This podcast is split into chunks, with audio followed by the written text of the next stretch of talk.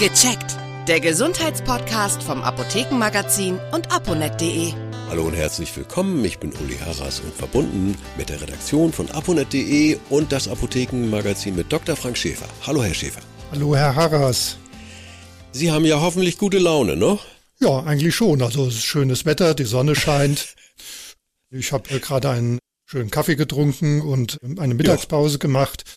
Bin also Schön. einigermaßen entspannt und ja, freue mich auf Ihre Fragen. Ja, unser Thema ist es ja, die dunkle Jahreszeit. Schlapp und müde sind manche. Ähm, warum passiert das in der dunklen Jahreszeit? Die ist eigentlich offensichtlich. Schlafen wir weniger oder, oder wie hängt das zusammen? Also wenn man sozusagen diesen Winterblues hat, im Winter nicht mehr so richtig in die Gänge kommt, dann hat das wie so oft bei so Befindlichkeitsstörungen natürlich durchaus relativ viele Ursachen.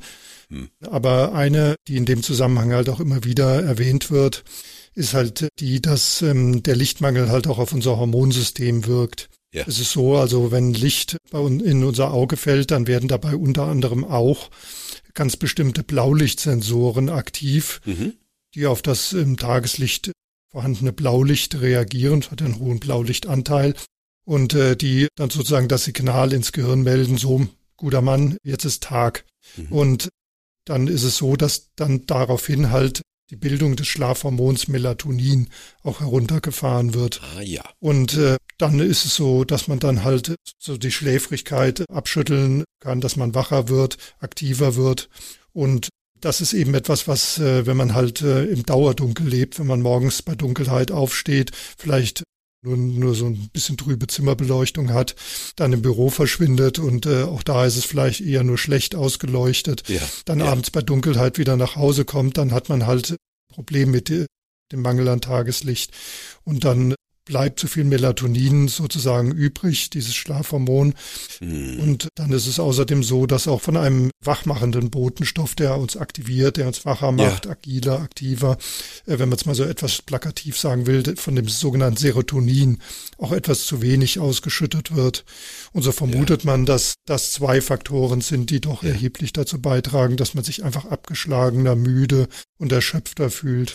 Ich denke dann immer an die Menschen, die am Polarkreis wohnen und ein halbes Jahr gefühlt ne, diese Zustände haben. Also ganz dunkel. Das muss ja extrem sein. Da hilft auch kein Spaziergang mehr, aber der hilft uns. Ja, weil wir nämlich durchaus im Winter nicht im Dauerdunkel leben. Also wenn Sie jenseits des Polarkreises Ihren Spaziergang unternehmen im Winter, dann haben Sie tatsächlich einfach nur dieselbe Dunkelheit, die Sie auch nachts haben, mehr oder weniger. Ja. Aber bei uns scheint ja auch im Winter durchaus am Tag noch lang genug Licht, mhm. insbesondere auch äh, morgens und am Vormittag, so dass man da, wenn Sie so wollen, mal so eine Art Lichtdusche nehmen kann. Da würde es durchaus einem gut tun, wenn man morgens mal ein bisschen mal eine Runde rausgeht, vielleicht auch mit dem Fahrrad zur Arbeit fährt. Mhm und äh, vielleicht auch mal gegen Mittag mal rausgeht, mal eine Mittagspause macht, mal vielleicht eine halbe Stunde draußen spazieren geht, ja. dann kann man dafür sorgen, dass man sozusagen genug Blaulicht abbekommt, damit so ein bisschen diese von mir eben beschriebenen Mechanismen adressiert werden und dass man einfach insgesamt ein bisschen wacher und aktiver ist.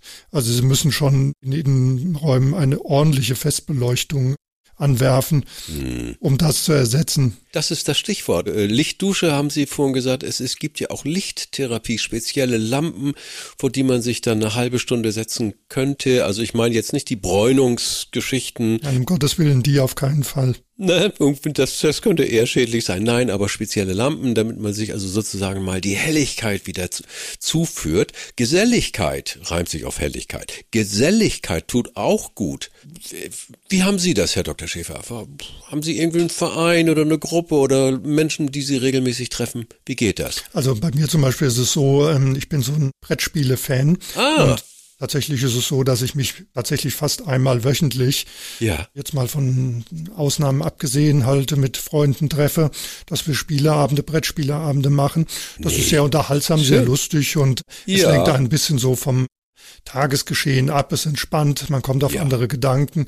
Und das ist vor allen. Dingen, und das sollte man nicht unterschätzen, äh, wie so viele andere Dinge, die man so mit anderen Menschen zusammen unternimmt, durchaus auch mental aktivierend. Das heißt also, man fühlt sich nicht ähm, so, so, so antriebs- und lustlos, sondern man wird mental aktiver und äh, fühlt sich dadurch einfach besser. Eine andere Möglichkeit zum Beispiel wäre, dass man tagsüber gemeinsam Sport treibt. Also wenn man es kann, wenn man berufstätig ist, geht es vielleicht nur am Wochenende. Mm.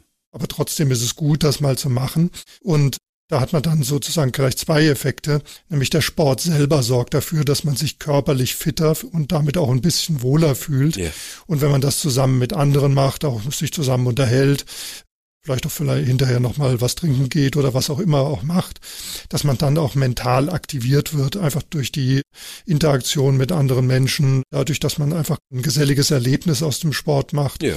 Das hat dann, wie gesagt, so einen Doppeleffekt. Also man fühlt sich körperlich fitter und dadurch wohler und durch die Geselligkeit wohler und mental aktivierter. Mhm. Wenn man das zusammennimmt, ist Sport in der Gruppe zum Beispiel durchaus was sehr, sehr Gutes. Jetzt geben wir Ihnen Schubs. Wenn Sie das zu Ende gehört haben, schauen Sie mal im Internet, da ist ja fast jeder heute drin, nach Sportverein, nach Gruppen, nach äh, Verein, ja, nach es gibt so viele Angebote eigentlich überall und dann kommt der entscheidende Satz, Versuch macht klug. Also wenn Sie im Sessel hocken bleiben und nichts machen, davon kommt auch nichts. Aber wenn nun, Herr Dr. Schäfer, das Stimmungstief nicht weichen will, da helfen auch natürliche Mittel aus der Apotheke. Welche? Also zum einen äh, gibt es die Möglichkeit, bei äh, leichten oder mittelschweren depressiven Episoden Johanniskrautpräparate einzunehmen. Kann man vorher mal mit dem Arzt drüber sprechen und auch mit dem Apotheker. Mhm.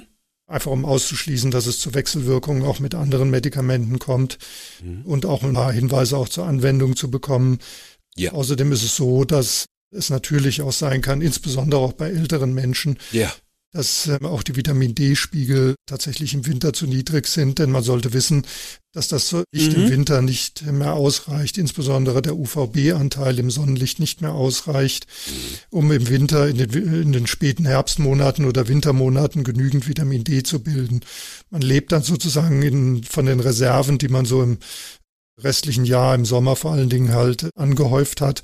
Aber die können sich natürlich irgendwann erschöpfen, zumal auch bei älteren Menschen die Vitamin D-Synthese auch nicht mehr so gut funktioniert. Also da kann man mhm. dann unter Umständen auch mal überlegen, äh, mal den Vitamin D-Spiegel bestimmen zu lassen beim Arzt mhm. und vielleicht auch über die zumindest mal zeitweise Einnahme von Vitamin D-Präparaten nachzudenken. Das wäre eine Möglichkeit. Eine andere Möglichkeit sind natürlich diese von Ihnen schon erwähnten Tageslichtlampen, die mhm. insbesondere bei Winterdepressionen halt ähm, ganz gut mhm. wirken können und dafür sorgen, dass man sozusagen diese, dieses Lichtsignal, das einen wacher hält, das auch die Melatoninbildung so ein bisschen unterdrückt, dass man dieses Lichtdefizit, das man im Winter haben kann, damit sozusagen so ein bisschen ausgleicht. Mhm. Es kann, also sollte man vielleicht auch mit dem Arzt ein bisschen absprechen, auch wie man es am besten anwendet und wie lange und wann am besten. Und dann kann man damit durchaus gegen die Winterdepression ein bisschen angehen. Man sollte aber dabei beachten, also wenn diese Depressionen oder diese, diese starke Missstimmung und ja. diese depressive Stimmung, wenn die sehr lange anhält, sagen wir mal länger als zwei Wochen am Stück, wenn man sehr antriebslos und, und desinteressiert wird und hm. auch immer appetitloser mhm. zum Beispiel, dann sollte man auf jeden Fall nochmal beim Arzt vorstellig werden oder sollte vielleicht auch, wenn man das bei Angehörigen bemerkt, sie motivieren, äh, zum Arzt mhm. zu gehen. Denn natürlich ähm, kann es auch immer eine Depression sein, eine chronische Depression, die vielleicht auch schon ja. das ganze Jahr über mehr oder weniger vorhanden ist und sich im Winter vielleicht auch weiter verschlimmert. Da sollte man mal genau hingucken. Was sehr typisch ist für eine Winterdepression, im Gegensatz übrigens zu Depressionen, chronischen Depressionen, die das ganze Jahr über auftreten, ist, dass die Menschen tatsächlich nicht appetitlos werden, sondern im Gegenteil eher an Kohlenhydrathunger haben. Ja. Und was auch typisch für Winterdepressionen ist, dass die Leute eher schläfrig müde werden, sogar lange, sehr viel länger schlafen als gewöhnlich. Mhm. Klar, das erklärt sich natürlich durch diese veränderte Hormonsituation, wie ich, die ich ja schon beschrieben hatte. Das ist tatsächlich bei chronischen Depressionen, die so das ganze Jahr über auftreten können, mitunter anders. Die Leute haben eher sogar Schlafprobleme ja. und werden auch appetitloser. Also das ist so ein, so ein kleiner Unterschied, den man durchaus auch feststellen kann. Und im Übrigen sollte man auch immer eines wissen, sagen wir, wenn man sich müde, antriebslos und kaputt fühlt, kann das mitunter auch mal andere Ursachen haben. Also ich erwähne nur so Stichpunkte wie Eisenmangel oder zum Beispiel eine Schilddrüsenunterfunktion. Ja. Das kann durchaus dazu führen, dass sich Leute sehr, sehr müde, kaputt und abgeschlagen fühlen. Da gibt es dann noch sagen wir mal, etwas spezifischere Anzeichen für, dann sollte man auf jeden Fall mal mit dem Arzt sprechen und nach den Ursachen sehen. Vielleicht motiviert Sie das, hier aktiv zu werden. Das wünschen wir Ihnen. Und wenn Sie ein bisschen davon betroffen sind oder mehr, dann wünschen wir Ihnen gute Besserung. Und gehen Sie zum Arzt, zur Apotheke. Nutzen Sie das, damit es Ihnen besser geht. Vielen herzlichen Dank. Das war Dr. Frank Schäfer aus der Redaktion aponet.de und das Apothekenmagazin. Ja, gerne, Herr Haras. Danke. Tschüss. Tschüss. Vielen Dank fürs Zuhören. Vergessen Sie nicht, unseren Podcast zu abonnieren.